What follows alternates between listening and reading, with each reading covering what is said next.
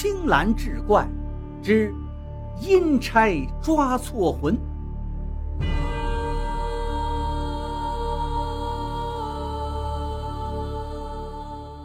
话说有个倒霉蛋叫王建国，上半夜还好好的，下半夜无端就被阴差勾了魂。他是一路喊冤，见了阎王爷跟见了救世主一样。阎王爷呀，我身体并无疾病，怎么会暴毙而亡呢？一定是哪儿弄错了呀！呸！你给我住嘴！万物生灵、生死大权全都掌握在本王手里。本王叫你三更死，你断然不会五更亡。这生死簿上记得清清楚楚，你何缘之有？阎王爷不由分说是一通斥责。大王息怒，大王有所不知啊。我们这个年代出生的人，取名叫建国的那是多不胜数啊。况且这王姓又是第一大姓，因而重名者是司空见惯。我在阳间早就听说大王您是明察秋毫，无一丝不苟，绝不做冤枉人之事。大王若能让我看一眼铁证，我就是投胎去做猪狗也心甘情愿呐。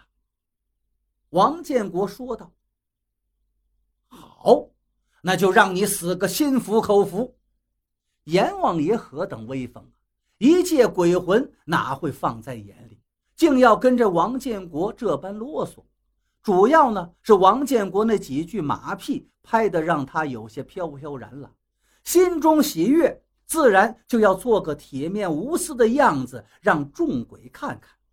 于是命令拿出生死簿来，逐一核对生年足月、祖籍地址。结果一看呢，真是抓错了人。这方圆百十里，果真另有一个王建国，而被抓来这个王建国，着实还未到死期。黑白无常，阎王大喝一声。尔等身为神差，竟然做出这等造不不分的事情，该当何罪？黑白无常一看，慌忙跪地求饶啊！王建国心里知道，谁都能得罪，得罪不起这些位，他连忙替他们求情：“大王，这叫王建国的实在太多。那个人出生年月又和我一样，离得也近。两位神差公务繁忙。”出这样的差池也怨不得他们。再说我在阳间前途已毁，生无可恋，替那该死的王建国先死了，我也没有什么抱怨了，说不定还是一件功德。王建国说的呢，倒都是实话，冤情也澄清了，无非就是被遣回去那无用的躯壳里，再过些年，还真不如投胎了，重新做人呢。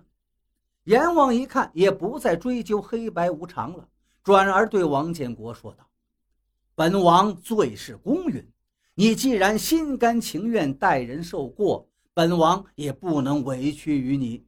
正好这里有个差事，缺个合适之人，本王看了你的生平，必能胜任，就由你去担当吧。”这正是塞翁失马，焉知非福。王建国一听，心中狂喜呀，连声称谢，随着指引就去赴任了。本是天降大任，哪知道王建国却又给搞砸了。原来冥界的钱财物资均由生人供奉，谁家亲人离世了，烧的纸钱跟其他物品，并不是直接转到阴间该人的名下。而是由阴司统一收取，再按照死去之人在世时的功德发放。那些在世的时候作恶多端的人，自然是一点也分不着的。王建国就是被分去掌管一个乡镇的财务，然后层层向上押运。刚开始，王建国因为当了这个阴差，欣喜若狂，干起活来格外的有劲儿，也是兢兢业业、克己奉公。可到了后来，王建国也知道，这上头还有一个管一个县钱财物资的，还有管一个省的，当然也有管所有生灵大地的。同僚告诉他，管的地界越大，享受的东西就越多呀。他们呢，只是底层跑腿的，混个温饱而已。那些管得宽的、管得多的，伺候他们的女鬼也都很漂亮。王建国一看，这鬼也得往高处走啊，不行啊，得想个办法混出个鬼样才行。于是他暗下决心。又到了过节的时候，纸钱和祭祀的物料就多了起来。王建国跟几个手下忙得快跑断了腿，把钱物送到上司那儿时。看到他们悠哉乐哉的快活样，他心里愤愤不平啊。于是后面就开始克扣了，拿来私自跟弟兄们分了。当然他拿的最少。后来一次偶遇黑白无常到他的地界抓鬼，那两位对他略微心存感激，就跟他打了个招呼。王建国一看，就趁机送了些贵重的东西给他们。没过多久。王建国就被提拔去管一个县的财务了。原来这阴间和阳间一样，升官发财的道理也是如出一辙。而且阴间无人监管，放任自流，这一点比阳间要好上千万倍。王建国是深谙此道啊，于是大肆敛财，然后再遣人送予要紧的阴差，最后竟然步步高升，成了一方要员。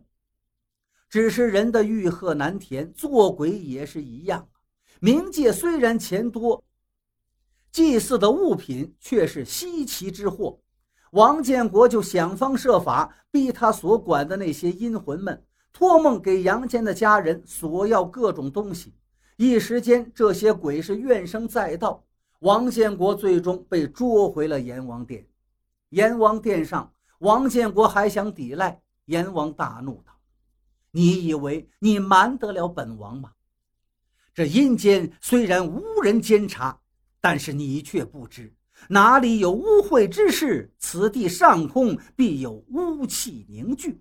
人间三岁小儿皆知举头三尺有神明。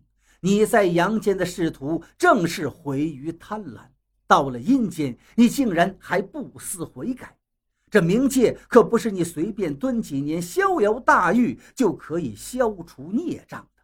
来呀，左右把他推出去，给我放到油锅里炸了！大王饶命！王建国听后是追悔莫及，哭喊求饶，但是根本无济于事。